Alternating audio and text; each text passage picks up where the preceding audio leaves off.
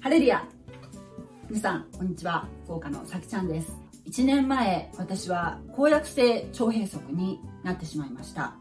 抗がん剤治療の6クール目の同じ週になってしまったんですね。えー、腸閉塞になるのはいろんな要因があると思うんですけれども、まず私は卵巣がんで手術をして、お腹を開ける手術をしたので、えー、内臓が癒着するという、えー、リスクがありますね。えー、それがもう一つありますけれども、あと、え夏の暑さで結構体力を消耗していたっていうところと、あと、抗がん剤が6回目で、それもやっぱり体力を落としているという状況だったんですね。で、全ての人がもちろん腸閉塞になるわけではありませんけれども、まあ、リスクはあるというところで、お腹を開けた手術をされた方っていうのは、えー、ちょっと参考にされて、えー、食生活で私がちょっとしくじったなと思うところとかも踏まえていろいろお話ししたいと思いますね。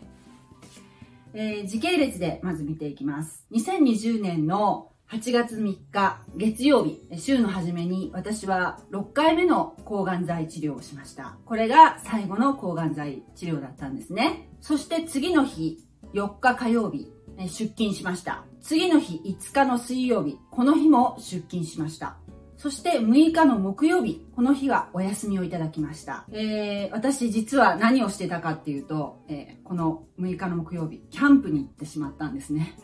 キャンプ。キャンプって言ってもね、もう本当にピクニックみたいな感じで、えー、そうですね、ちょっと自然の中に行って座ってご飯をちょっと食べる程度のものだったんですけれども、この時私はあろうことかあろうことかっていうかね、アヒージョを食べました。これがちょっと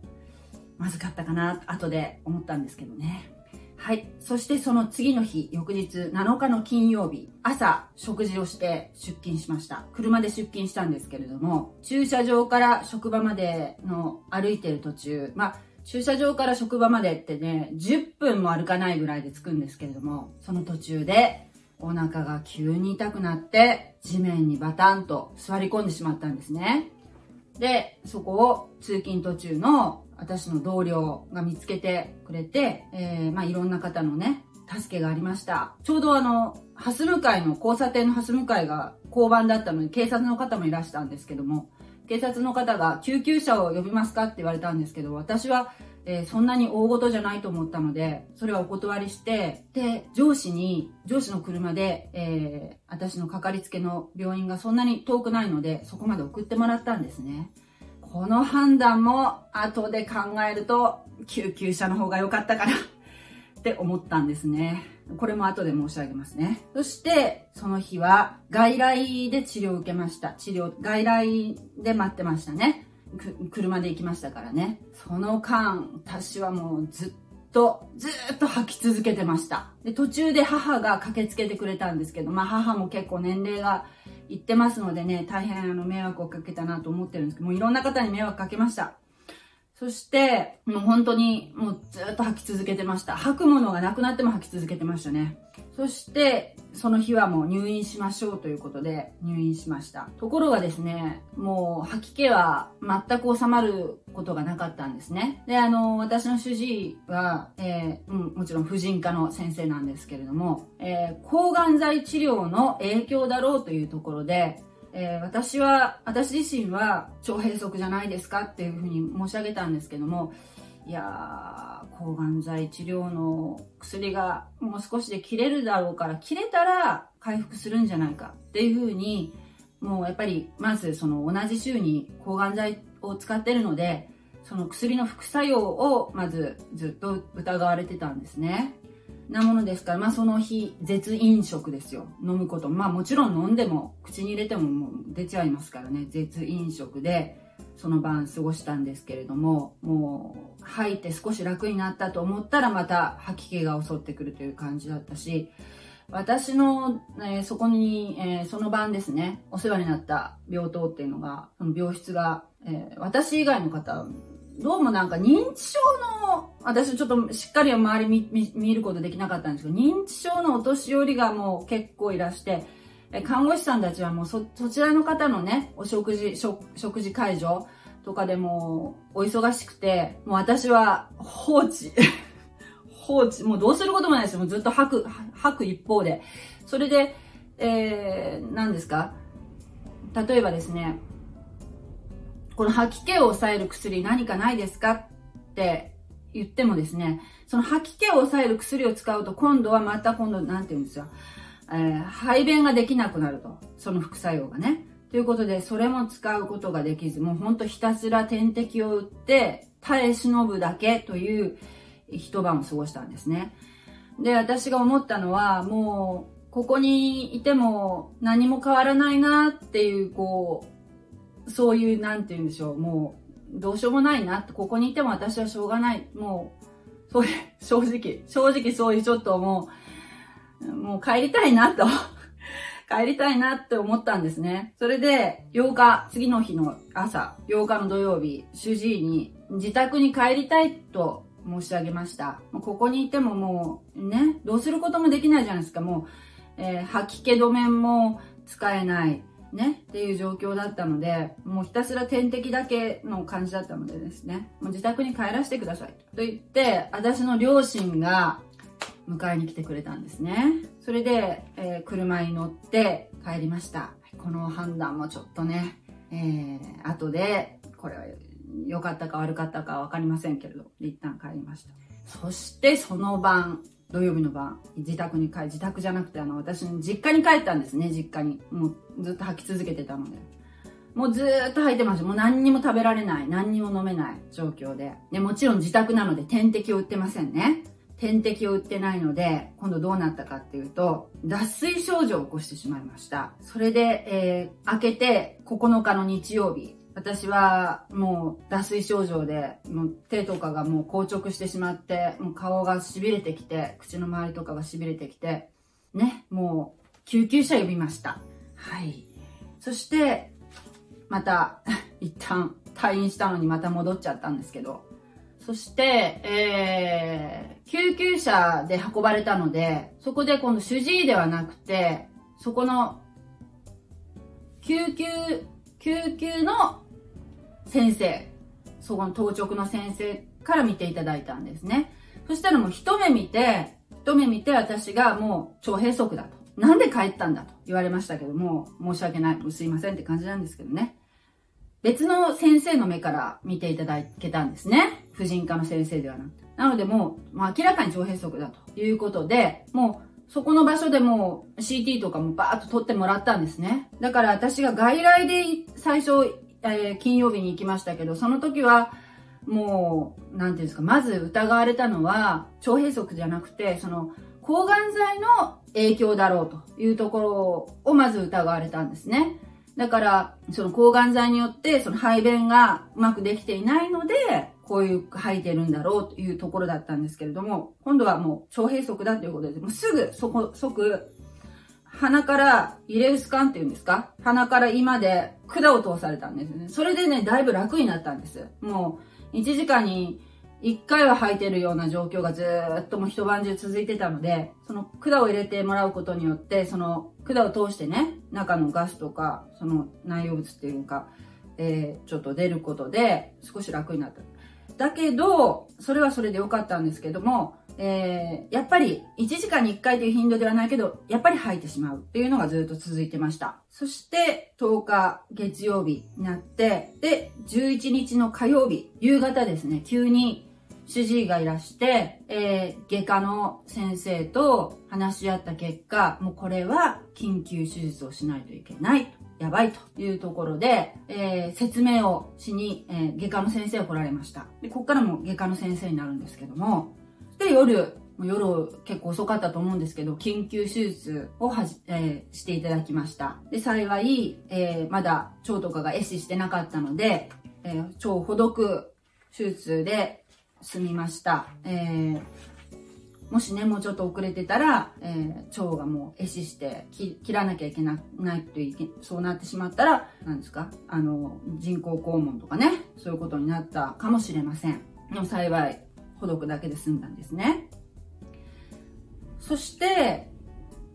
12日の明けて12日の水曜日の朝ですね。朝。で私はもう、その年もう2回目の手術だったので、手術、まあ、手術慣れしたっていうかもう、って言ったらいけないんですけどね、やっぱ容量が、なんか、やっぱ一回やってるので、分かって。で、もうやっぱりその、手術の晩、手術した晩っていうのもすごくね、もうね、その日がね、一番辛いですね。手術した夜っていうのがね。あの、体がもう動かせないし、やっぱ痛みが来るから、お腹開けてるとね、えー、その、えー、何ですか、背中から繋がってるその痛み止めのね、これ押していいですよ、何度でも押していいですよって言って持たされてるボタンがありますよね。あの、麻酔の痛み止めのお薬が出るやつですね。あれを持って、そして、えー、もうね、他にも何人かその、えー、その日手術した、された方も一緒にいらして、もう本当ね、腰が痛いってね、訴えてる方もいらっしゃいましたよ。腰が痛くなるんですよね。動けないから。そして足には、あの、血栓ができないようにずっとあの、マッサージする機械がもつけられてるので、も自由に身動きは取れないし、あと、えー、尿、尿道カテーテルね。尿道、尿がもうあの、自動的に出るように、そういうの管も繋いであるし、もうとにかくもう、がんじがらめですよ。がんじがらめ。がんじがらめで身動きも取れないという状況。でも、2回目だから、1回目よりはだ、だいたい容量が分かってたので、えー、その日の、次の日の朝ですね。もう、とにかくね、喉が渇くんですよ。手術した方は分かると思うんですけど、もう喉がね、なんていうかもうやっぱり管をね、入れてたと思うんですね、あの酸素のね。だから喉がガリガリしてるし、もう本当に喉が渇くんですよ。手術の後っていうのはね。だけど、水飲んじゃいけないと言われるので、えー、言われるって分かってた。分かってたから看護師さんに言ったんです。もう、あの、スポンジにね、口腔ケアの棒にスポンジがついてるのがあるんですよね。あれをお願いしますってもう具体的にお願いしました。お水に浸して、で、それで自分の口の中を潤しますので、それ用意してくださいっていうのを、はい、そうすればいいってことが私も前回分かってたので、それをお願いしてね、もう自分で一生懸命そうやって潤して、その晩、一晩しのぎましたね。そして次の日の朝、えー、もうね、何としても歩、歩く、一、一時も早く管を外して歩けた方がいいので、えー、そのアピールをですね、アピールをすごいしたんですね。で、看護師さんがその外科のね、外科の雰囲気ってまた違うんですよね。あの、婦人科の雰囲気とね、外科のそこの病室だったので、えっ、ー、と、また全然雰囲気が違ったんですけど、看護師さんがね、男性の看護師さんが入ってこられたんですよ。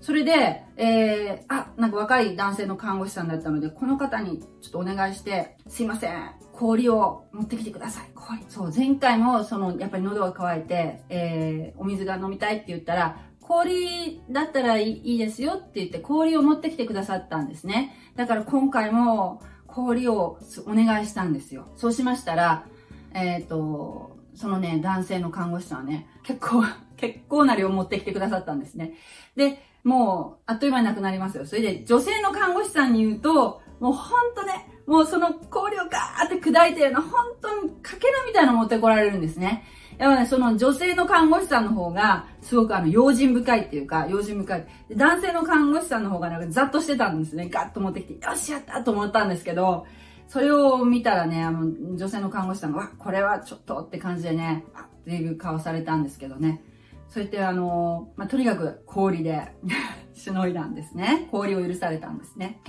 で、とにかく、その、いえー、前回のその卵巣がんの手術の時っていうのは、私は、えー、手術のね、時にあの、背中の方に、えー、なん硬膜外麻酔ですかね。麻酔をする時に、ちょっと動いたのか、ちょっとずれてしまったせいか、えー、手術後の回復がもう非常に遅れたんですよ。あの、幸いね、頭痛はなかったんですけど、吐き気がずっと続いてたんですね。なので、えっ、ー、と、もう2回目のこの手術の時はね、もう絶対動くもんかと思って、あと先生にもその麻酔の先生にもあの説明の時にですね、前回非常にその背中からね、針を刺すっていうのがね、もう怖くてしょうがなかったと見え、見えなかったからね。だからあの、声かけながらお願いしますっていうふうに、手術前にお願いしてやったものですから、今回は私絶対もう、絶対動くもんかと思って動かないで、うまいこと刺さったみたいで、えー、その前みたいに、前の手術の時みたいにもう、あの、離床がね、遅れるってことがなかったんですね、幸いね。それだからもうとにかく私は、ね、歩けるっていうところをですね、もう立てるっていう、自分でトイレに行けるっていうところを、アピールしたくて、えっ、ー、と、そう、ちょっと歩く練習したいんですけど、立ってみもいいですか？助けたの手伝っていただけますかっていう風に言って、そしたらほら、あの、徐々にこういっぱい繋いであるのがやっぱりね、外れるのが早いんですよ。まずあの、足の、そういうこう、フットのマッサージっていうのを外していただけますよね。歩けますっていう風に言ったら、外していただいて、立てますって言って。で、立って、ね。そして、あの、トイレまで歩けますとか言って言ったら、今度は、えー、すぐね、何ですか、あの、尿道のカテーテルも外していただきました。それ外すのは男性の看護師さんだったんです。私、あの、よっぽど思いましたよ。女性の看護師さんに変えてくださいって言おうかと思ったけども、ね、考えたらもう、婦人科の先生も男性ですからもう、ね、あの、看護師さんたちもね、慣れてらっしゃるでしょうからね、そんなもう、女性とか男性とかね、言ってられないと思ったからですね、もう、もう男性の看護師さんにしていただいたんですけれども、もう、とにかく一刻も早く、一つでも多くの管を早く外してもらえるように、えー、働きかけたっていう感じでややってましたね。そして13日、その次の日ですね、手術の次の次の日、13日の木曜日。で、徐々に、えー、順、あの、先生がこう回ってこられる時にですね、何かこう、氷以外のものを、何かあの、口に入れていいものをですね、こう、聞きまして、そしたら先生の方がね、キャンデー、キャンデーだったら、アメちゃんだったらいいよって言われて、えー、そう、キャ、甘露飴とか、キャラメルとかね、あ、キャラメルキャラメルはいいって言ったかな。まあ、あ、そう、甘露、甘露飴をね、とりあえず、あの、あ危なげのないところで甘露飴にしましたね。そして、えー、なぜかね、私の体がビフィズス菌をこう求めていたのかわかりませんけれども、あの、ヤクルトが飲みたかったので、とにかくヤクルトが飲みたかったのに、ヤクルト飲んでいいですかって聞いて、そしたら、あ、いいよって言われて、飲んだのが何日目だったかなちょっとそこら辺おぼろげなんですけど、そうやって少しずつね、あの、氷以外のものもね、許され、少し少量だったらいいということでですね、許されましたね。あとね、もうね、これが一番良かったのがね、ガリガリ君。ガリガリ君はね、あれは、私はもうあの、具合が悪い時はもうガリガリ君って決めてるんですけども、あの、喉の渇きに非常に良かったですね。はい。あの、ガリガリ君をね、えー、病院のね、コンビニまで買いに行って、買いに行ってっていうか、まあ、買いに行ってもらってたかな、最初の頃は。お金を渡してね、買いに行ってもらってたかもしれません。あの、やっぱりその感染症とかいうのが、えー、怖いからですね。で、その間もずっともひたすら歩いてました。でも一生懸命歩いてました。もう元気アピール。もう早く、早く退院できますようにっていうことでね。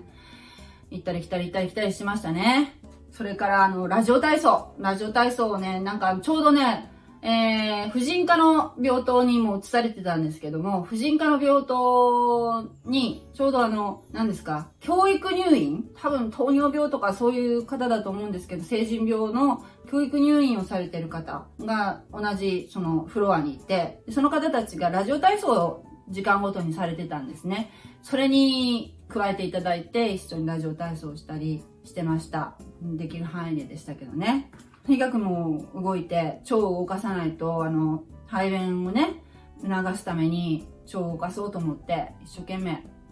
えー、歩いてましたね。歩いたり、ラジオ体操したりしてましたね。次回は腸閉塞を防ぐ食事についてお話しいたします。お楽しみに。